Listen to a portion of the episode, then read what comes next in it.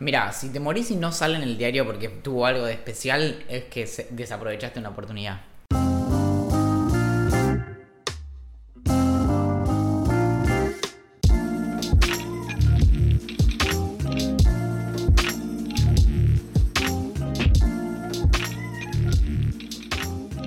Hola, puede que esto suene un poco extraño, pero creo que nos conocemos. De la salita azul, ¿no? Mm, eh, Círculo Argentino de Horticultores. Vos no trabajabas haciendo rehabilitación de personas con complejo de superhéroe. Bueno, no sé. De algún lado estoy seguro que te tengo. Ya me voy a acordar. Pasa, mi casa es tu casa. Y este es el episodio 17 de Idea Millonaria. En caso de emergencia, escucha este podcast. En el momento en que grabo estas palabras, mi nombre es Valentín Muro, 16 veces corredor de la Maratón Nacional de Caminata sobre Legos en la categoría Chicle Masticable, coleccionista amateur de amagues de saludos e imitador profesional del hombre invisible. Y tal como le prometí a su mamá, hoy me acompaña el Iván de Pineda que no viaja a ningún lado. Y es feo. La figurita que le falta al álbum de las Spice que tenías en sexto grado. Ese billete de dos pesos que encontraste en un pantalón pero ya es demasiado tarde. La frutilla del postre, incluso cuando el postre es solo membrillo y queso. Estamos contractualmente obligados a darle la bienvenida a Axel Marazón. Me duele muchísimo hacer un billete de dos pesos. Que ya Que no encima sirve. ya no sirve. Cosas que pasan. En algún momento te ibas a dar cuenta que no me querías en realidad. Ay, bueno. ¿Qué onda tu semana? ¿Todo bien? Hice un montón de cosas, ¿sabes? Me daba cuenta, me olvido y después me fijo en el calendar y dije, wow. La- lo que pasa es que la mayor parte de la semana en realidad estuve leyendo cosas y escribiendo resúmenes en la computadora, pero cuando no estaba haciendo eso, eh, hice, tuve algunas aventuras. Bien. Sí, yo tuve una semana muy movida. Pero no tanto como la- En general tus semanas son demasiado más movidas que la mía. Pero a mí las semanas movidas no me caben. O sea, yo- a mí me gusta lo- algo que mucha gente piensa... Yo le digo esto a muchas personas que no me conocen y piensan que en general es un chiste. Pero no es un chiste. Yo quiero estar en mi casa. Solo. O, o con mi novia, digo, o con amigos, todo bien, pero yo quiero estar en mi casa. No quiero que, que haya compromisos después de, de mi trabajo. No tengo problema en laburar en mi casa, no tengo, o sea, no, no tengo ningún drama, pero yo no quiero hacer nada. Bueno, yo tampoco en realidad, pero termino diciendo que sí a todo. Claro, pero te invitan a, no sé, a cortar el pasto del parque botánico o al jardín botánico y decís que Sí, bueno, hay que dar una mano. no te hay, sale que, decir que no. hay que contribuir con la causa. Eh, ¿Sabés que la otra vez ya te, ya te conté un poco al respecto, pero me guardé la mejor parte porque pensé que era un material increíble para el podcast? Tuve muchas mascotas a lo largo de mi vida. Mi vieja es como muy, muy de, de los animales. Tuve un boxer que era como un caballo. eh, de grande, de lo grande que era. De hecho, me- cuando era muy chiquito me subía arriba del boxer y, ca- y cabalgaba. Pobre perro. Eh, tuve varios gatos, tuve varios perros, tuve muchos hamsters, pajaritos. Pero bueno, lo que importa acá es el hámster que se llamaba Camilo, si no recuerdo mal. Creo que era Camilo. Que lo tuve durante un tiempo. Los hamsters a mí se me morían todo el tiempo. Tuviste varios. Tuve un montón de hamsters. Un montón. Tira un número. Seis. Para mí es una bestialidad. Es una bestialidad. Es una bestialidad, ¿no? Bueno. No, no soy bueno para cuidarlos. Era chico igual, pero bueno. Uno de estos hamsters, un día yo estaba, yo como los sacaba de la, de la jaula, de, de la pecera, y los tenía como en la mano y jugaba con el hamster, no sé qué. ¿Esto a qué edad? Ponele 6. 5 o 6. Tú, cuando estás terminando jardín, primaria, o sea, que ya sos grande como para poder entender el cuidado de un animal, pero no lo suficientemente como para saber que un hámster, si lo dejas en el piso, se te puede escapar, como pasó con Camilo. Y se me escapó, me fui llorando con mi vieja, le dije, mamá, se escapó Camilo. ¿Cómo que se te escapó? Sí, lo dejé en el piso para que, para que jugar y obviamente se fue. Y nosotros en mi casa teníamos eh, como dos galpones muy grandes. Y abajo de esos galpones había eh, sótanos. Los sótanos estaban como en desuso, ya no, nadie bajaba, o sea, como estaban mm, como no clausurados, pero como que cerrados. Y Camilo se metió en ese sótano, entonces como bueno, automáticamente dije, "Oh, el sexto hámster que se me muere, dije, ya está, desapareció para siempre. Pero un día mi vieja se levanta a la madrugada, esto ponerle, no sé, dos o tres días después de que Camilo se escapó, se levanta a la madrugada y cuando nosotros tenemos dos pisos en casa.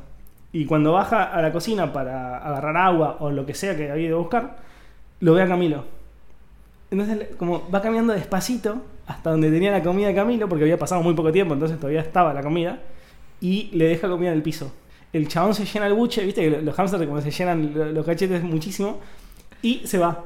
Y así empezó como a volver muchas veces a la madrugada, nos dábamos cuenta no porque lo viéramos, sino porque le dejábamos comida y el otro día la comida no aparecía. Y cada tanto de día aparecía. Hasta que, bueno, nada. Eventualmente algún gatito se lo habrá comido porque no, no apareció más, pero disfruté mucho de que Camilo sea el primer hámster libre de la historia. Y el último que tuviste vos. Sí, no, es que después de eso ya era muy duro. Me di cuenta que era como un inútil cuidando hamsters.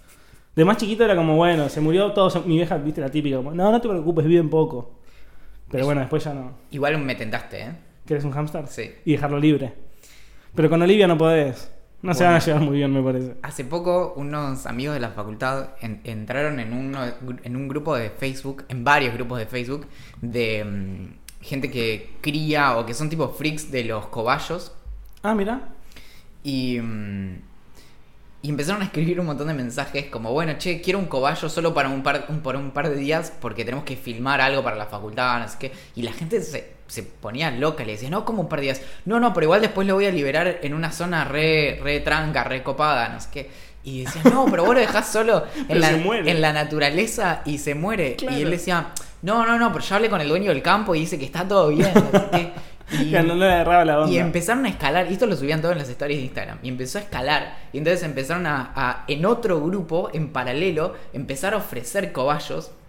Entonces abajo les comentaban, no, no, estos son de tal grupo y en realidad los quieren para, para no sé, para liberarlos. Me no sé qué". Entonces, y, le- y- y se respondían como con toda seriedad. Te- y después empezaron a hablar por WhatsApp y bueno, nada, escaló. Me, me encanta. ¿Sabes que estuve. Te estuve investigando? Y me enteré de muchas cosas increíblemente turbias, de las cuales no voy a hablar porque básicamente te cagaría la carrera. Opa, Pero hay algo que me pareció muy raro. Vos nunca fumaste. no. Pará, Pero- si vamos a hablar de eso, la única vez que fumé tabaco fue cuando tenía 8 años. Bueno, medio como early adopter. ¿Cómo? early adopter. Sí, sí, claro, no. em, ¿Pero por qué fumaste a los y ocho? en Bariloche es así. Y en Bariloche ya a los, a los 12 estás laburando y vivís solo. eh, Claro. y, y nada, bueno, o sea, cazar osos no es fácil. Claro. Y entonces uno se termina siendo hombre.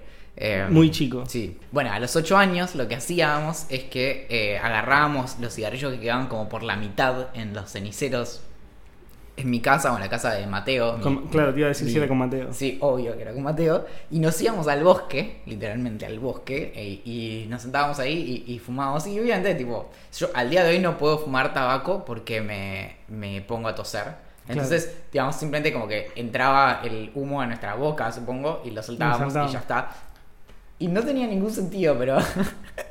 ¿Viste que los, los chicos como tipo en 1920 fumaban también? Sí, bueno, por suerte evolucionamos un poco. Bueno, es que en Bariloche por ahí era como 1920 en el 90. Claro. bueno, entonces lo que yo averigüé sobre vos es que yo sé que no fumás, pero me pareció muy raro que en situaciones de estrés, mi informante me habló sobre situaciones de, relacionadas más al estudio, te pones par- no lo entiendo, te pones parche de nicotina. Es Pero no fantástico. fumaste nunca. No, no, no, pero por- la nicotina es una sustancia fantástica, ¿eh? De- eh, no, posta. Chicos, fumen en casa. No, no, no. Es muy loco, pero por ejemplo, hay. eh, esto obviamente es chequeable en decenas o cientos de papers, pero por ejemplo, hay vínculos entre el consumo de nicotina y que eh, haya menor probabilidad de desarrollar eh, Alzheimer, por ejemplo, pero las personas que fuman tienen mayor eh, probabilidad. O sea, lo que hace bien es la nicotina, pero no todo sí, el resto tampoco de es los que hace bien, eh, también tiene. también es adictiva y demás. Claro. Pero lo leí por primera vez cuando me puse a investigar mucho hace varios años sobre una cuestión que se llama nootrópicos, que son todas las sustancias que te sirven como para mejorar tu, tu capacidad para pensar, tu capacidad cognitiva. Entonces hay un montón, hay, hay un documental en Netflix que es supuestamente para que te den menos ganas de consumir esas cosas, pero te da mucha manija y querés consumir más. y habla acerca de Adderall, que es una, es una droga que... Leí bastante sobre Adderall y me dieron muchas ganas de tomar. Bueno, en Argentina está- no, está, no, no está permitida Adderall, eh, que es un problema para las personas que se vienen a vivir acá y tienen una, una receta. Eh, pero después está Ritalina y hay, y hay otras drogas así, y algunas que son incluso mucho más inofensivas, como modafinilo o armodafinilo, que básicamente lo que hacen es que te agarre menos sueño durante el día. Pero lo que tiene la nicotina es que sirve mucho para la ansiedad. De hecho, las personas que fuman, por lo general, se quieren, cuando están nerviosas van y se fuman un pucho. Claro. Y lo que, Lo que aprendí, obviamente, en, un, eh, en una fuente científica como Reddit, eh, Me encanta. es que se podía hacer una combinación entre el consumo de cafeína, modafinilo y eh, nicotina, como equilibrando y contrarrestando los efectos. Entonces la, la cafeína te despierta, el modafinilo te mantiene eh, atento y la nicotina equilibra a los otros dos para que básicamente no te tiemblen las manos. O sea, vos empezaste a ponerte. Te empezaste a poner parche de nicotina y tomar modafilino, creo que lo estoy diciendo bien, Sí. más el tercero que no me acuerdo, Cafeína. cafeína. Café, habrás alguna vez. Sí, sí, que alguna vez he tomado, pero es muy fuerte para mí. Eh, vos lo leíste en un comentario en Reddit y por eso lo consumiste. No, obviamente que después fui a los papers y demás. Y, El- y eso es real, digamos. O sea, está comprobado que la mezcla de estas tres puede mantenerte más atento. Sí, lo que- el asunto es que tenés una parte que está comprobada y después tenés Reddit y los comentarios en Reddit. ¿Entendés? Claro. Los papers por lo general no llegan al punto en donde te dicen, bueno, durante 10 días probé esto. Las comunidades de nootrópicos son recontra remil freaks y suben, tipo, se hacen sus propios Excels, entonces, tipo, miden sus cosas y sus signos vitales y demás y te dicen, bueno, hice la combinación, de tipo, obviamente importa en qué momento tomás cada cosa. Entonces, ok, te tenés que levantar, tenés que tomar, por ejemplo, el café no es lo primero que tomás en el día, tomás modafinilo, que tiene como que el efecto... Modafilino sería una pastilla. Modafinilo es una pastilla Ok. que, no, es- porque quizás. eh, sí, sí. sí. que se desarrolló, es, es inyectable, así que me pico. Claro, no, quizás era también. un- me- lo preguntaba porque quizás me lo imaginaba también como un parche que podía ser. Modafinilo también, eh, para eh, ideantes eh, que tienen una curiosidad incontenible, si lo quieren googlear, es una sustancia que se desarrolló en los 90, sobre todo para personas que tienen, eh, se, usa para personas que tienen narcolepsia, es decir, que, que tienen, eh, que se quedan dormidas durante el día, por ejemplo, o se les apaga el cerebro. Y mm, se le puso mucho, como mucha garra de parte del ejército, por ejemplo, para pilotos que tienen que estar 30 horas volando, cosas Claro. así. Y lo que tiene de loco es que tiene muy bajo el nivel de. de es muy poco adictiva. Y si vos tomás modafinilo, a pesar de que te despierta, te podés ir a dormir. ¿Y te ¿Entendés? dormís? No es una anfetamina. Ah, me parece fantástico. Y mm, bueno, armodafinilo es muy parecido. Pero bueno, eh, lo que tiene es eso, que es como, es una como sustancia muy inocua, muy interesante. Y, mm, y el caso este de, de equilibrarlo después con nicotina es porque la cafeína, si tomás, de hecho, mm, creo que a partir de 8 tazas de café cargadas empezás a tener tipo problemitas. ¿En serio? Sí, sí. Pero problemitas a qué te Busca alguna vez eh, sobre alucinaciones con cafeína. ¿Eso existe? Sí, o sea, el, el- Pero tipo cafeína, café. O sea, me tomo 8 tomás- ocho tomás- ristretos. Sí, eh, tomás 30 tazas de café No, bueno, pero más. y tu vida se vuelve un infierno. Eh, Si vos me hubieras dicho 8 para el próximo Idea Millonaria, iba a contar mi experiencia. 30 me va a hacer mal a la panza, entonces no quiero. sí, obvio. ¿Tenemos una anécdota de mucha cafeína? Bueno, si querés, para cerrar el tema de, parches de nicotina, hay, una, hay un libro muy interesante que se llama Smarter de, Smarter de Dan Hurley que salió en el 2014, creo 2013, y ahí uno, uno de los primeros capítulos justamente habla acerca de cómo la nicotina te hace más inteligente. Obviamente no es cierto, no es que te hace más inteligente, pero tiene todas estas eh, cuestiones muy interesantes que van muy en contra de, de la guerra contra la nicotina, que tiene mucho sentido porque fumar es muy malo, pero lo peor de fumar es, es fumar, es básicamente tener humo en tus pulmones. Claro. Y la nicotina se, se usa en un montón de, de cuestiones muy interesantes. La, en mi caso, para los parches de nicotina tenés tres, tres tamaños, que la idea es que vos en tres meses dejes de fumar, entonces el primer mes usas el más grande, el segundo más chico y el eh, último mes usas el parche más chico. Entonces, o bien, o sea, te podés poner, por ejemplo, un parche chico y eso... eh, Y vos, más allá de la experiencia, de, Sí. de la idea de hacerlo, de investigarlo, que ya está bueno de por sí, ¿vos sentías como un cambio? Sí, sí, sí. A- a- obviamente estoy muy sugestionado por el hecho de que estás haciendo algo que va en esa dirección. Pero lo que sí te puedo decir es que para alguien que no fuma como yo, un día dije, jaja, probemos. Y me puse un parche entero. Y, y, Y, te- y y pasan cosas. Mirá vos. Sí, sí, o sea, decís como, wow, wow, ¿qué está pasando? Bueno, pasamos del mundo de la. No quiero decir falopa, pero de la falopa a- al mundo del deporte. Ah, sí. hmm, ¿Querés que.? em, Tengo mucho para decir. Yo tampoco tengo tanto para decir, pero tengo una anécdota que me pareció que estaba ocupada para contar. A ver. Yo probé muchos deportes a lo largo de mi vida.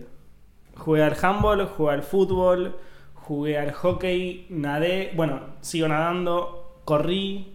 eh, creo que no creo que no me olvido de ninguno. Karate, malísimo, era en karate, malísimo. Eh, bueno, muchos así. No, no sabes la necesidad que tengo de ir a ver las fotos que tiene tu mamá. Un día vamos a casa de mi abuela y podés estar 17 horas viendo fotos con mi vieja y con mi abuela. Y mientras yo estoy en el patio tomando sol. Y. mm, Si está lloviendo también. No, se está yendo, duermo a la siesta. Ok. Vos miras fotos. En cualquier situación. Bien, bien. Y. Hace, un- hace muchos años, yo tenía alrededor de 13 años, o 14, por ahí, dije, voy a jugar al hockey. Porque tenía un par de amigos que jugaban al hockey, pero en Quilmes, yo en ese, momento, en ese momento vivía en la casa de mi abuela, en Verazategui, mis viejos se habían separado, el Club Silo estaba a la vuelta de mi casa, el Club Silo es un club precioso y gigantesco de zona sur. Y dije, bueno, como tengo amigos que juegan en Quilmes al hockey, voy a jugar en- al, Quilmes, eh, eh, al hockey en Verazategui también. Y no es solamente jugar al hockey, es ir al club, hacerte amigos, en verano vas a la pileta y mil, mil cosas. estás- O sea, como en los tiempos libres de juegas al, juegas al fútbol, al básquet, o sea, como es, es como vida de club. Que fue la única, no sé, los O sea, únicos dos meses en mi vida que lo hice. ¿Ibas a jugar al hockey para pertenecer? Sí, o más para hacer algo, porque yo me había, mis viejos se habían separado. Estábamos, vivíamos en Quilmes, todos mis amigos vivían en Quilmes, y yo estaba más en Verazategui, y dije, bueno, no, no fue la época de la separación de mis viejos, eso fue más grande. Una gran parte del verano la pasamos en la casa de mi abuela, y como no tenía tanto que hacer, en vez de estar, eh, en, vez de estar en la pileta de la casa de mi abuela, que era chiquita y solo, aburrido, mi hermano era muy chiquito, o sea, no tenía mucho con qué divertirme, dije, bueno, me voy al club. Rarísimo en mí, pero dije, bueno, me voy al club. Y empecé a, a ir a jugar a hockey. Hice poner dos meses de hockey, llegó el verano y empecé a ir a la pileta con mis amigos de hockey. Y vi unas chicas que eran gemelas, con las cuales yo, con, una, de- con una de ellas yo había pegado onda. Bueno, nos empezamos a dar como unos besitos, así como... ¿Qué? ¿Y, y sabías cuál era cuál? Yo creía que sí. Lo- empezamos- nos empezamos a sacar risa, 12 años, imagínate que lo máximo que puedes hacer es darte un pico, no sé, no sé qué. O sea, tipo, intentar besarte, digamos. Y la hermana de, de, de la chica con la que yo estaba, estaba como, es muy adolescente, pero digo, estaba, estaba con el, con el capitán del equipo de hockey. Y una vez le di un pico a la hermana. O sea, a la que estaba con el capitán. ¿Eso fue a propósito? No, no, yo no sabía, no, yo no me di cuenta. Y ella me dijo que, o sea, como que, como que ella, ah, no sé, no es que se hizo pasar por la hermana, pero yo, no me dijo que no era, ¿me entendés? estás jodiendo. Te lo juro por Dios. O sea, te confundiste. Me confundí. Wow. Y ella, no me, no- y ella no me dijo que no, entonces como que dije, bueno, o sea, como, obviamente es. Y nos dimos un pico, pasó tipo una semana, todo bien. ¿Y vos, en cuándo te enteraste de que era la otra? cuando la O sea, novia de una semana después. el capitán le dijo al capitán que me había dado un pico a mí y todo el grupo de hockey, o sea, todos los chicos de hockey me salieron corriendo a mí con los palos de hockey para cagarme a palazos, porque yo le había dado un beso, un piquito a la novia del capitán. Entonces yo como, la última vez que yo fui a hockey es como co- corriendo por el, por el parque del Club del Silo, saliendo con el palo en el aire, corro una cuadra cuando salgo del club, doblo a la izquierda, me meto en la casa de mi abuela y nunca más volví al club y nunca más los vi en mi vida. No hay, no, no hay ninguna anécdota que vayamos a contar acá que vaya a superar. Eso es, Es, tri- es triste, gracioso, es como todo. es impresionante. Tiene, todo tiene todo, todo, todo. Es más, eh, cuando hagamos una serie animada, eso es, eso es un, un capítulo. No sé si el piloto, pero eso es un Yo capítulo. me, yo me lo imagino desde afuera, mío, o sea, viendo un nene de rulitos corriendo por el parque, escapando de ponerle 8 pibes, 10 pibes, con palos queriéndole dar. Bueno, salgo del parque y me voy corriendo a mi abuela, me meto y nunca más salgo. No es solo eso, sino que la explicación es tipo, me confundí de chica, son iguales, mirá, déjate de joder, mirala, son iguales. Como, ¿A quién Es no que le va a es- pasar esto? es Tendrías que verdad. haberlos agarrado y decirles como, a ver, díganme ustedes. Es verdad. Y bueno, y me. Y así es como dejé el deporte.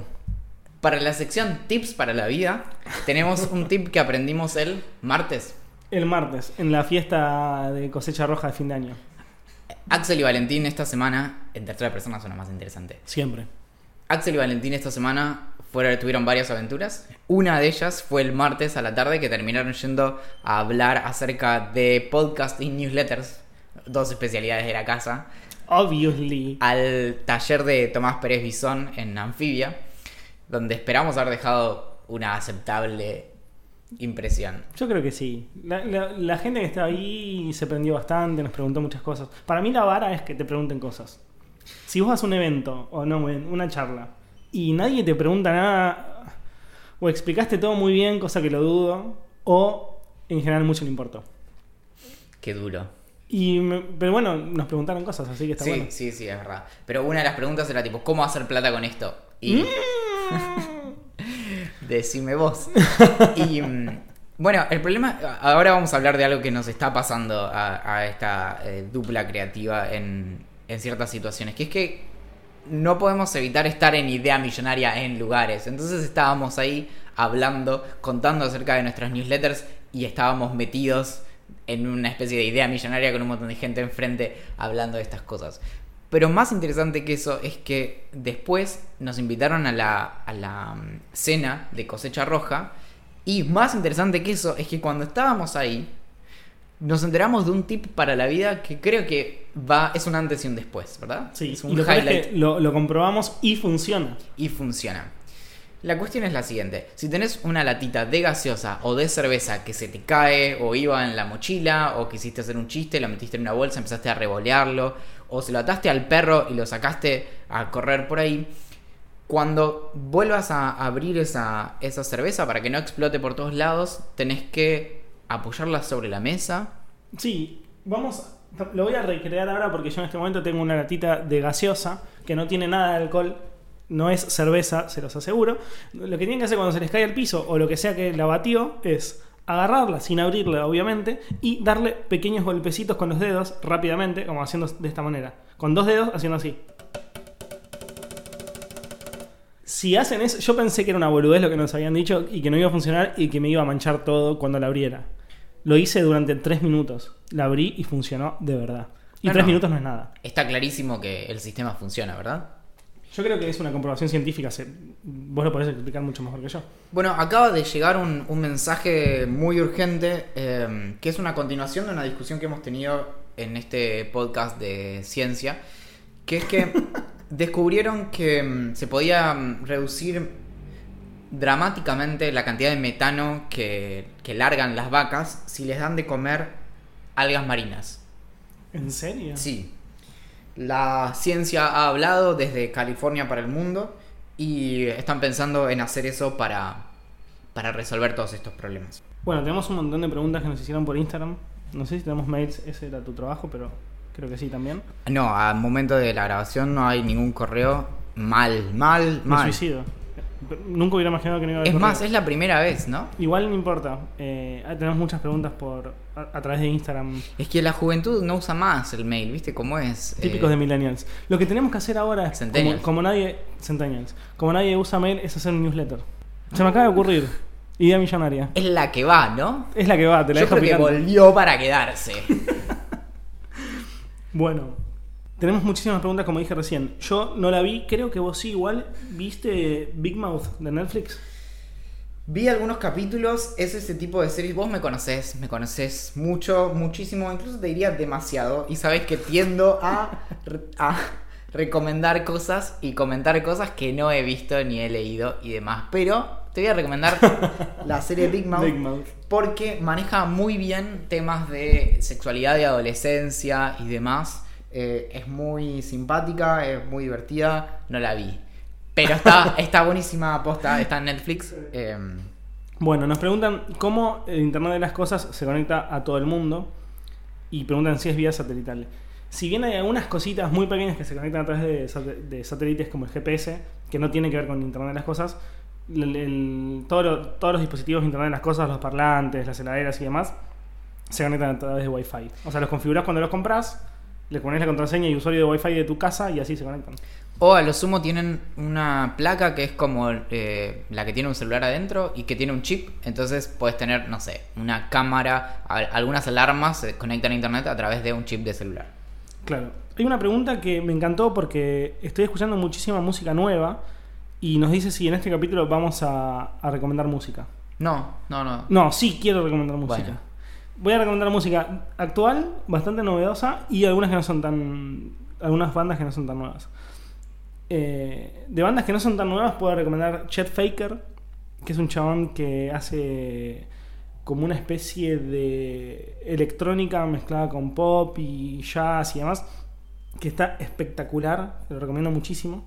Para, para, las recomendaciones de música en Idea Millonaria se hacen con una recomendación de contexto para esa música. ¿En qué contexto podemos escuchar Chet Faker? Cuando estás cenando con una chica que conociste en, en una primera cita. Pones Chet Faker de fondo y garpa muchísimo. Algo que me sigue impresionando al día de hoy y es no tiene ya ningún sentido que me impresione, pero la manera en como siempre pensamos exactamente lo mismo porque ese era el contexto ¿Viste? en el que yo estaba es perfecto, pensando. es perfecto. Ojo, después lo terminás escuchando como solo bailando en el comedor de tu casa, pero ese contexto es perfecto. Sí, es, es como ese contexto dulce de música que nunca llega ni a ir tan arriba ni tan abajo. Exactamente. Chet Faker es, mm, no, no es novedoso, entonces voy a seguir con cosas que no son novedosas. Ok. Es una de las personas que no conozco que más quiero en el mundo. Mac Ya de sé. Marco. Mac de Marco, amo todo lo que hace. Aunque el último single no me gustó, pero no importa, no voy a, no voy a hablar de ese single. Me encanta Mac de Marco. Es una. Lo que más recomiendo es que vean un live que hizo en, en París, si no me equivoco. No estoy seguro que sea en París, pero sí estoy seguro que fue en Francia, así que búsquenlo de esa manera. El chabón la pasa tan, tan, tan bien arriba del escenario. Sube gente, los pone a cocochito de él, canta mientras lo tiene encima. Eh, es tan divertido que, además de que su música es increíble, que me, que me hace quererlo muchísimo. Siento que podríamos tomar tranquilamente unas birras y traerlo a este podcast y el chabón se cagaría de risa, ¿me entendés? O sea, como, no puedo creer que lo hacen en la cocina y, y se enfiestaría. Hay una categoría especial de música que es como la música que hacen personas con las que te podrías tranquilamente tomar una birra y charlar y demás. ¿Puedo hacer una interrupción de algo que me pasa con el tema de música? Después Obvio. seguimos con las recomendaciones. Un aspecto de mi vida del que me olvidé durante mucho tiempo es que en los últimos años de mi adolescencia, entre los 16 y los 20, ponele, por ahí estoy estirando la adolescencia, perdón por eso, pero tenía foros en internet yo. Y algunos escalaron y se hicieron muy importantes. Uno de los foros que yo creé en el año 2007 era there'snosolution.com, que era un foro en inglés y en castellano acerca de la banda canadiense Sum 41. Mirá vos, escuché mucho San 41. Bueno, acá está la historia. Más o menos en el 2010, 2011, nos escriben y nos proponen que ese sea el foro oficial de No, fans de la banda. Me muero. Y entonces hoy es el foro oficial de fans de la ¿Sigue banda. siéndolo? El dominio sigue registrado a mi nombre y yo lo pago todos los años, pero hace 7 años que no tengo nada que ver con, No con el sitio. Y Sun 41 vino a Argentina, una vez al menos, y mm, pues no recuerdo si vino una segunda vez, y tenía la posibilidad de ver a la banda y me hice el boludo. ¿Por qué? Y mirá que, o sea, me había escrito con la producción, que en ese momento era el eh, primo de Derek Whibley, que es el cantante de la banda, porque no pensaba como con estos pibes no tengo nada de qué hablar. Y Y, decidí dejarlo ahí. Fue hace tanto tiempo. Y que- tengo otros músicos con los que siento que podría charlar mucho más. Claro. Y con ellos es como, no sé. Y te quedó un poco en el tiempo, sí. A mí lo que me pasa es un poco es eso. O sea, yo escuché también, que vos también lo escuchaste, Blink 182. Sí. Y me divertiría tomar una birra con ellos. Pero- Obvio que me divertiría, pero sí. no, sé, no sabría de qué hablar. ¿me Con? Blink creo que sí me- se me ocurría más. Pero acá no sé, hu- hubo algo en el momento Sí, que sí, dije mí- como, bueno, lo dejé pasar y... Bueno, tiene un par de nombres eh, para que los escuchen si les interesa, más, no- más, más nuevos. Eh, tampoco voy a escribir todos los, todos los nombres porque no, no tiene sentido. Eh, ya, ya los recomendé antes, pero los quiero recomendar nuevo porque son increíbles. Usted señálemelo, me encanta, es una banda mendocina. Louta es un pibe de colegiales que la rompe. Eh, el Cuelgue es más famosa, pero está buenísima. Luca Bocci es otro pibe mendocino. En Mendoza hay una movida musical increíble. Eh, Luca Bocci es de allá también. Mi amigo Invencible, las ligas menores. Estas de afuera, pero igual entran novedosas porque tienen solo disco. Se llama Hobo Johnson, que es un pibe que medio rapea y habla al mismo tiempo, grita. Muy divertido. Vamos a hablar mucho de eso, que eh, hace un poquito de juego con lo de Spoken Word. ¿Alguna vez viste un tipo un jam de Spoken Word en YouTube? Bueno, no, después de vamos hecho, a ver. lo cono- sabía que existía como el concepto cuando vos me comentaste. Después vamos a hablar con mi hermana. Mi hermana, una de sus becas que hizo en Canadá fue sobre Spoken Word. Es un delirio, estuvo tipo tres semanas allá con eso, pero bueno. Y es, es muy ese género, donde tenés una musiquita de fondo y un chabón que habla, no, no canta, sino que va como tirando una historia Claro. por atrás. ¿Yo Bueno, puedo hacer recomendaciones también? ¿O Obvio, era? Ok. obvio. Mi- son las anti-recomendaciones de Axel, las mías. es, es música entre lo violenta, venenosa, dura, así, pero me, hace básicamente, me, me pone en otro estado de ánimo. Yo esto ya lo adelanté la semana pasada, pero las bandas que estoy escuchando, que me está poniendo Spotify eh, en recomendación, una se llama Virtual Riot. Otra, otro eh, productor que sé que a Julián Príncipe, quien hace la música del programa, le, le gusta mucho también, es John Hopkins, que es ideal para... escribir nos escribieron mucho acerca de música para, para escribir o para estudiar y demás. John Hopkins va, el último disco, Singularity, es excelente. Y la banda que tipo me hace explotar el cerebro se llama Feed Me, como alimentenme, y mm, me vuelve loco. Como, Lo voy a escuchar, aunque sé lo, Explota. sé lo que va, lo que voy a escuchar y me voy a terminar volviendo loco. Pero bueno, voy a dar una oportunidad. Ahí vas a entender lo que es estar adentro de mi cabeza. Esta pregunta es súper difícil y no la puedo contestar sin pensarlo un rato. Pero ¿qué personaje de la historia serían? Creo que por la estatura, Napoleón. Ahora, igual esto es interesante, Napoleón no era bajito, ¿sabías eso? Yo no sabía ni que era bajito ni que era alto. No, no sé su No, estatura. Bueno, Napoleón, nunca viste dibujitos. En los dibujitos siempre que aparece Napoleón aparece como un... De hecho, se habla del complejo de Napoleón, de Ah. que las personas bajitas tienen unas aspiraciones y unas ambiciones desmedidas, por eso mismo. Pero, ¿querés que te cuente lo de Napoleón? Obvio. Creo que ya lo conté, es posible que ya lo haya contado. Me parece en el podcast no porque me Bueno. Napoleón en realidad no era, no era bajito, eh, sino que muchas veces lo que pasaba es que él estaba con. Él medía más o menos unos 70 y pico, unos 72, unos 75, y siempre estaba con guardias que eran mucho más altos que el promedio de la época. La gente hace 150 años era más baja que ahora, eso tiene que ver, entre otras cosas, con la alimentación y otros hábitos, etc. Claro. La cuestión es cuando, cuando lo, lo miden, lo, lo miden en pulgadas francesas, que no eran las mismas que las pulgadas británicas, y obviamente con esa pica que hay siempre entre Inglaterra y Francia, se mantuvo también como una burla la cuestión de Napoleón siendo bajito, pero no, y viendo su esqueleto. Vos. Agus nos hace dos preguntas que están muy buenas. Una no la voy a poder contestar. Cuando alguien dice una de cal y una de arena, ¿cuál es la buena? Porque viste que el contexto en el que lo decís es como, bueno, esta es buena y esta es mala. Pero ¿cuál es buena? Porque ni la arena ni la cal me parecen muy, muy, muy copadas. Vos hoy me alardeaste que sabías mucho de albañilería y ahora me estás diciendo esto. No recuerdo haber... Te- yo te dije, eh, vamos a grabar y están en una hora acá al lado de vos. Me dijiste a las 18 ya se van. Y te dije, Pero porque vos sos experto, laboral... Ese... sos experto en albañilería. Así que otra vez la careta se ha caído, me parece. Es el horario laboral de todos nosotros. Y la que nos pregunta Agus, Agus, nuestra querida Agus, es: si voy a las toninas, ¿voy a tener mejor conexión a internet que, por ejemplo, en Almagro? He fantaseado la mitad de mi adolescencia con mudarme a las Toninas para tener acceso a uno de los cables submarinos que llegan a Argentina con las conexiones que son la, la- el backbone de, de los proveedores de internet y demás. Pero aparentemente no cambia mucho. Bueno, yo no puedo contestar porque fui. No sé si alguna vez te conté. Yo fui a Level 3, que es, que es Exacto. el cable llega a un edificio. Es muy curioso porque el edificio está pensado como estaban pensados los edificios eh, para computadoras del pasado. Eh, es un, es un, como un, un galpón gigantesco, porque se pensaba que las computadoras iban a crecer en potencia y por ende en tamaño, pero las computadoras empezaron a crecer en potencia, pero también en- empezaron a reducirse en tamaño. Entonces es un lugar gigantesco donde hay máquinas solamente en el centro de un salón muy, muy, muy grande, que parece medio sacar una película de, no sé, militares yanquis, ponele. O sea, hay mucho aire. Hay muchísimo espacio, muchísimo espacio libre. Y yo vi el cable, o sea, yo toqué un cable, no no es el cable real que llega, pero es un cable como Para, para, para. ¿Tocás- ¿Con qué mano tocaste ese cable? ¿Puedo tocar esa mano? obvio. Agarré el cable, es un cable que tiene una, una circunferencia como muy pequeña. Y si vos pensás como este cable trae, creo que es algo así como el 30% de la información a través de internet que llega a la Argentina, es como medio que te vuela la cabeza.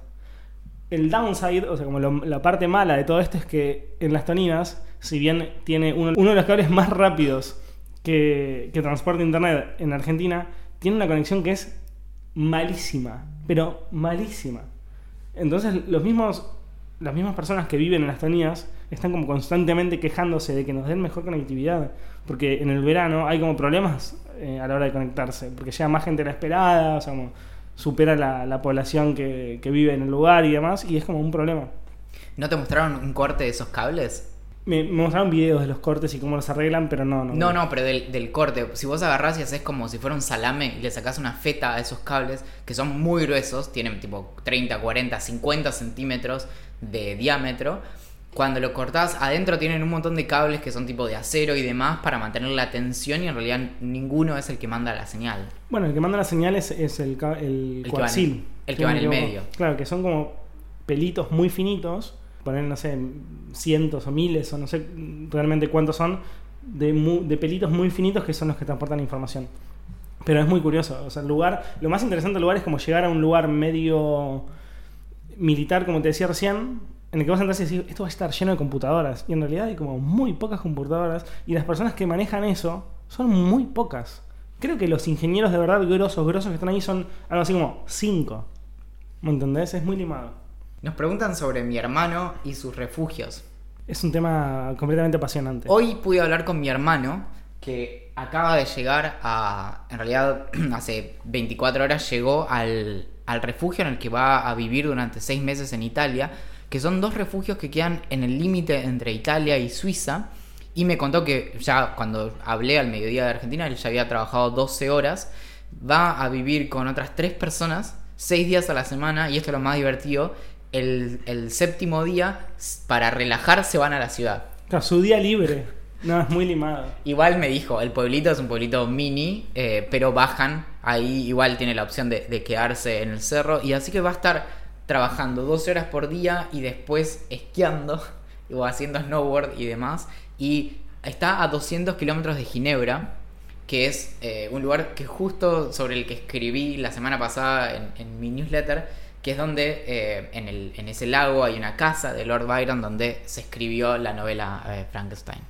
La verdad que no. Lo más probable es que la mayoría de las personas que nos estén escuchando no hayan visto el video de tu hermano, pero vos lo publicaste en Twitter y deberían ir a verlo porque donde el hermano de Valen va a vivir durante seis, me- seis meses, ¿no? Sí. Eh, es, es un lugar que no. Si se describe, sería como un lugar montañoso, repleto de nieve, donde no hay nada alrededor de esa casa. Es un lugar de sueños. A medida que, Julián me mandaba los videos, yo se los reenviaba a Axel. Y después, cuando pude hablar con él, le dije: Mira, vos lo que tenés que hacer es a partir de ahora, todos los días, subir un montón de videos. Porque nosotros realmente no podemos creer el lugar en el que estás. Así que, si lo quieren seguir en Instagram, instagram.com barra o arroba muro.julián. Ese es mi hermano, lo buscan ahí. Y él se comprometió a subir todos los días sus aventuras en la montaña, en un refugio en el que, o sea, solo sacar una, una foto por la ventana es impresionante. Es más que lo que yo puedo hacer en... Toda tu vida. Sí, sí. Nos hacen otras preguntas. Esta me gusta mucho. ¿Cuál es tu Pokémon preferido? Tuve varios. Eh, mi primer Pokémon favorito fue Charmander porque fue el que elegí cuando eh, tuve el Pokémon Blue por eh, primera vez hace muchos años, que fue el, el que completé con los 150 Pokémon. Ah, Muy bien. ¿qué me contás? El mío siempre fue Cubone. Cubone. Me encanta, me encanta su forma, me encanta... Lo único que no me gusta es que no tiene dos evoluciones, tiene solo una, pero me, me, eh, me parece muy tierno. En mi segundo Pokémon es uno mucho menos eh, copado que Charmander, porque no era como de los tres que elegías y eso. Pero se llamaba Ferret y era. Lo conozco. Bueno. El pajarito. No, no, no, es este, Ah, mirá. no, ¿cómo no? Es como, Ah, es como larguito. es, es el- sí. Y lo. Me acuerdo que ya en el otro, en el Pokémon Silver, lo hice tipo crecer un montón y era como. Lo tenía ahí segundo y era ridículo. Es un Pokémon normal, pero yo. pff, nada. Lo amaba. Sí, sí, sí. Uy, la, la cantidad de veces que soñé con Pokémon. Estoy flasheando con la película en personas de Pokémon, ¿eh? La de Pikachu Detective. Sí. Me gustaría poder boicotearla y que nunca salga al mercado. Vos no entendés, yo sabés lo que soñé. Tipo, yo creo que debo haber llorado de la frustración de que los Pokémon no existieran. No, ¿entendés? yo también, obvio. Yo necesitaba que los Pokémon sean reales. Claro. Pero esto no va a estar bueno. Ya te digo que no va a estar bueno. Ah. Nos va a decepcionar. Podemos ir juntos a hablar de esto en Idea Millonaria en el 2075 porque falta un montón. Pero nos va a decepcionar. Acordate que nos va a decepcionar. Ah. Y nos hacen otra pregunta que para mí es un poco rara. ¿Qué es Dios para ustedes? Una joda y quedó. Eh, eso podría ser, más allá del chiste, podría ser como, no, mira, a mí me hicieron hacer esto y fue una fuerza mayor que me, me lo indicaba desde el cielo y quedó. Para mí, particularmente Axel, eh, para mí nada es Dios. Eh, no existe una fuerza superior, no hay nada más. Entonces, se me hace muy difícil racionalizar algo superior a nosotros que nos creó y que nos, entre comillas, controla. Y también menos, como que nos creó y que no nos controla. O incluso menos, que nos creó. Para mí no es nada de Dios ni existe. El, el, otro día volvía de la facultad y mm, estaba en, en, un auto y el, el, conductor me dice, eh, ah, estás ahí en filosofía porque yo tengo dos tíos que son filósofos pero muy opuestos y uno cree mucho en Dios y el otro no. Así que muy a mi pesar terminamos hablando todo el viaje acerca de Dios y yo le tipo trataba de explicar algunas cosas, él me tiraba cosas y demás, como respecto de Dios como explicación. Creo que ya lo dijimos varias veces, pero mi, postura no es solo que soy ateísta o ateo, sino que soy antiteísta, porque considero que la idea de Dios es sobre todas las cosas muy dañina, muy, muy peligrosa, muy tóxica. Y lo que me terminó pasando en la conversación con este tipo, que fue eh, relativamente interesante, es que incluso cuando le quitas el lugar en general que le damos a, Dios como explicación de cosas, siempre termina en un lugar muy muy chiquito, porque ya no hay milagros, ya no hay un montón de cosas. Entonces genera, llegas a una situación en donde tenés lo que se conoce como un Dios ausente, donde casi nada lo explicas a través de Dios y a lo sumo Dios es quien puso en marcha el universo. Pero si eso es todo lo que es Dios, en realidad es como que te quedó muy, muy vacío de significado. Y ahí es como que decís, bueno, lo puedo hacer a un lado de la ecuación y todo funciona igual. Claro, incluso aunque haya hecho eso, podríamos dejar de pensar en eso. Sí, la, la, referencia de esto, entre otras personas, es de Stephen Hawking, que justamente dice, bueno, en virtud de las mismas leyes de la física es que el universo tenía que comenzar en el Big Bang y no necesitas la idea de un creador para eso, no necesitas que alguien haya puesto en marcha el universo o haya por así decirlo, redactado las leyes de la física. Claro. Pero para seguir con esto, porque para mí es un tema súper interesante. ¿Hay algo bueno dentro de la religión? ¿Hay cosas positivas? Lo más bueno de la religión, lo que pasa es que las, virtudes de la, de la, religión o de las comunidades religiosas no son exclusivas. Entonces, por ejemplo. Podrían existir incluso sin religión. Exacto. Y eso es el, tema. Cuando muchas veces se dice que la religión nos sirve para, para, que seamos mejores personas o para que podamos identificar mejor qué es lo que está bien y lo que está mal. Cuando empezás a, indagar en eso, te das cuenta de que en realidad son todas cuestiones filosóficas. E incluso en gran parte, yendo a un caso específico, el cristianismo tomó muchísimo de la filosofía griega para eh, cuestiones éticas. Y mm, en, ahí es donde lo, más fuerte que tiene la religión es que genera comunidades. Entonces, una pregunta y un desafío muy, muy grande que tenemos ahora en un mundo post-religión es cómo aprovechamos esas cosas que generan las comunidades religiosas en un mundo secular. ¿Te acuerdas que hablamos de esto hace, varios meses cuando estuve con Steven Pinker? Y una de las preguntas que le hice fue justamente esa. ¿Qué hacemos en un mundo donde estamos desplazando a Dios de muchos lugares, pero nos queda un vacío. Entonces, bueno, ¿cómo generamos nuevas comunidades que no giran alrededor de eso? ¿Cómo definimos qué es lo que está bien y lo que está mal, pero pensando por nosotros y no bajándolo de las escrituras sagradas y demás? ¿Y hay, ¿Y hay soluciones o no? Claro, sí. Es una de las primeras y que es muy, muy importante es poner, darle importancia a la espiritualidad fuera de Dios. ¿Cómo sería? Básicamente, aprovechar cosas que nos pasan, es decir, nuestra experiencia em, de como, como, nuestra experiencia subjetiva del mundo, cosas que nos resultan, eh, por ejemplo, no solo a través de, de, cuestiones como la meditación, por ejemplo, cómo nos vemos a nosotros en el mundo, pero sin tratar de, de concluir de eso, por ejemplo, que hay un ser superior o que hay un Dios y demás. La, la forma de, correr a Dios de la ecuación o a las religiones, mejor dicho, más que Dios, es pensar en cuáles van a ser nuestros nuevos templos, los lugares en donde, eh, los, lugares que cuidamos, los lugares que nos hacen una comunidad, cuáles van a ser nuestros rituales. Un ejemplo muy bueno de eso es que es muy común entre los judíos, en, las eh, comunidades judías, un ateísmo muy fuerte, pero donde se mantienen un montón de, costumbres. Entonces, o sea, gente que no cree en absolutamente nada, pero que sigue manteniendo, por ejemplo, cómo, se, cómo se visten, por ejemplo. Eh, o, las comidas, o eh, observar ciertas fechas. Un ejemplo de esto bueno es, es, el dios para Einstein, por ejemplo, que es un asunto de discusión muy interesante, en donde no es, no es un dios en el sentido que uno lo entendería, eh, sino que es un dios como con muchas menos responsabilidades y poderes, pero está esto de fondo de, tener nuevos, rituales. Entonces, para resumir, lo que tenemos que hacer es ver qué es lo que las religiones dan y ver cómo podemos hacer lo mismo sin presuponer, sin presuponer una palabra que no podemos discutir. Lo peor de las religiones, y esto es como lo, que resume mejor, es que nos marcan algo en donde no puedes seguir preguntando. Por eso es que es incompatible con la filosofía. Porque llega un punto donde no puedes decir por qué. Entonces. Sí, o incluso no te puedes poner en contra de eso. Claro. Hay algo que no podés cuestionar que es la existencia. es una fuerza mayor, claro. Eso, la filosofía no tiene ninguna pregunta que le quede afuera. Todo lo puedes seguir preguntando. Entonces, ¿cuáles van a ser los templos que vamos a observar? Los rituales que vamos a cuidar cómo, vamos a hacer nuestras comunidades alrededor de valores en común y demás. Es un desafío muy, muy grande, pero es, es en lo que tenemos que trabajar. Claro. Bueno, parece súper raro, pero esta pregunta, nosotros, yo, yo, hice como una serie de preguntas como muy eh, debatibles hace un tiempo para comentar en, en, una, una por podcast, que nació con la de los hijos y por qué no querer tener hijos y demás, o porque sí querer tenerlos. Justo la casualidad que nosotros no queremos, pero digo, mucha gente sí. Y esta de la religión, si la necesitamos, si no, cómo evolucionar y demás, era una de esas preguntas, pero la terminamos respondiendo porque una, uno de los ideantes nos, nos preguntó al respecto, o sea, fue como muy curioso. Lo veníamos postergando un montón.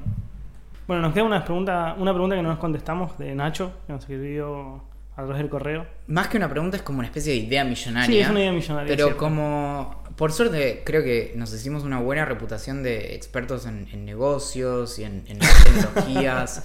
y en, y en básicamente cómo generar cuestiones disruptivas, ¿no? Sí, sobre en, todo. En un mundo que cambia minuto a minuto. Nacho nos escribe una idea que es algo así como un sistema de, de puertas o de... O de llaves. Sí, de, de llaves electrónicas conectadas a Internet en donde, por ejemplo, vos estás viniendo a casa, entonces yo puedo de forma electrónica a través de mi app o lo que sea, darte un acceso, entonces vos apoyando tu celular en, la puerta de casa, te da acceso y podés pasar. Esto lo, que haría sería eh, reemplazar las llaves y además te puedo dar un, acceso revocable, es decir, que te doy acceso... Claro, lo, bueno de esto es que alguien que no tiene un portero en su casa no, va a tener que bajar para abrirle a la persona. O sea, yo, yo, llego a tu casa, vos no tenés portero, me mandás como la posibilidad de entrar a través del celular y no, vos no tenés que bajar. Y esa posibilidad de entrar se revoca cada X tiempo. La idea no está mal y de hecho tan, poco no está mal que existen un montón de productos. Uno de ellos de hecho lo vende Amazon mismo, de este tipo de, de porteros electrónicos que tienen accesos así. Hay otros también por reconocimiento facial y Curiosamente de esto hablamos en el próximo episodio de Puede Fallar que sale este jueves, en donde hablamos de todos los problemas que hay con ponerle internet a cosas como a cerraduras, puertas. Claro. Lo que tiene esto en particular, si bien me parece una idea fantástica porque le ahorra mucho trabajo a las personas que viven en un lugar sin portero y también a las personas que llegan que no tienen que esperar abajo a que les abran, lo que tenemos que pensar en este tipo de casos es cuán positivo es si lo comparamos con lo que puede llegar a salir mal. Es, ¿qué pasa si un hacker o un atacante, un, un chabón mala onda que sabe mucho sobre tecnología, logra hackear este dispositivo y entrar a tu casa cuando él quiera? Y no hay que pensarlo como alguien que me vaya a buscar a mí, sino que podría pasar tranquilamente que se hiciera una especie de hack masivo y se abrieran todas las puertas. Exactamente. Entonces, cuánto estamos ahorrándonos de bajar dos pisos por escalera para que una persona entre a casa más rápidamente, por ejemplo. La idea en un mundo ideal en, el que no existe la seguridad, no la, seguridad informática, sino la inseguridad informática, me parece ideal. Pero lamentablemente ese mundo no existe. Mi tip para la vida en este tipo de cosas es siempre, creo que también es algo que digo constantemente a las personas que me rodean, es evaluar cuál es el beneficio, ahorrarte dos minutos y cuál es el riesgo. El riesgo es, nada, que cualquiera pueda entrar a tu casa.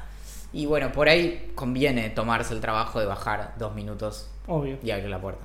Lamentablemente nos tenemos que ir, Valem. Yo ya estoy entonado, me puedo quedar acá hasta las 6 de la mañana hablando en un sí, capítulo seguro. de, de hecho, eh, algo que no saben por lo general es que nosotros grabamos cuatro horas. y en realidad recordamos la mejor hora. Claro. De todo eso. así de malos somos. Sí. Lo, último que tengo para comentar esta semana es que se incendió el set de Westworld. Terrible noticia. Algo muy, muy impactante es que California está teniendo una serie de incendios muy, muy brutales que cada vez escala más, cada año escala más. Y esto, de hecho, esto lo mencionamos cuando hablamos de nuestro amigo personal a quien le mandamos una- un abrazo muy muy fuerte, Elon Musk, que nos escucha todas las semanas. Elon, ¿todo bien? Sí, me encantó el tequila que mandaste. Espero que estés mejorando tu español y nos entiendas mejor. Sí. eh, el tema de California y sus incendios. En, en el último incendio que en este momento sigue eh, azotando la zona, se prendió fuego un set que se construyó en los años eh, en los años 70 y mm, no, perdón, en, en- en los años 20 viene de la época muy muy antigua de, de Paramount, 1927 y ahí se grabaron cosas como Wits, The Mentalist y Westworld. Es lo menos igual, o sea, es, es- es lo más irrelevante de todo esto. Un set se puede volver a, a construir. Si pueden, busquen imágenes y, e investiguen lo que está pasando en California con los incendios porque es muy, muy es brutal. triste. Y es el tipo de cosas que marcan la importancia del cambio climático. Sin duda. Y para cerrar esta semana tenemos una pregunta que con Axel nos está volviendo un poco locos. Es relativamente común, o sea, con cierta frecuencia, los domingos a la madrugada nos encuentra Axel y a mí después de un primero, segundo, tercer trago. Y en el momento en que sale programado el nuevo capítulo de Idea Millonaria, jugamos, mientras disfrutamos de una buena conversación, de- nos fijamos cuántas personas lo escucharon en ese momento. Y de pronto son las 12 y media, el capítulo salió hace media hora y hay 70 personas que escucharon Idea Millonaria. Y a las 2 de la mañana a veces son 200 personas. Por favor, necesitamos que nos cuenten quién a las 2 de la mañana escuchó Idea Millonaria. Sí. Es muy importante para nosotros entender si es un error en la Matrix o, o qué es lo que está pasando. Yo, no- yo creo que no va a ser un error y va a ser gente con quienes vamos a, poner- a poder conectar muy bien. Porque están esperando que nosotros lancemos algo para poder escucharlo. Es muy fuerte. Es, es- es hasta extraño, pero me halaga muchísimo. Imagínate, ¿no? no Que alguien se quede hasta esa hora para, para escuchar esto. Esto. bueno, esto tiene que terminar, Valentín. Bien. Yo lo lamento mucho, pero no hay más tiempo. Mi nombre en este momento y lugar es Axel Marazzi. El mío es Valentín Muro. Le mandamos un agradecimiento muy eh, fuerte, cálido, pegajoso a Julián Príncipe que hizo la canción de apertura y a Jonathan que escribe en el blog todas las semanas y les cuenta a todos quienes nos escuchan acerca de qué, con, qué hablamos esa semana. El blog ese es ideamillonaria.com. Nos pueden encontrar en Twitter en Idea Millonaria P, en Instagram en Idea Millonaria Podcast, en Facebook en Idea Millonaria y en Telegram como Idea Millonaria también. Y en Google como mejor podcast de todos.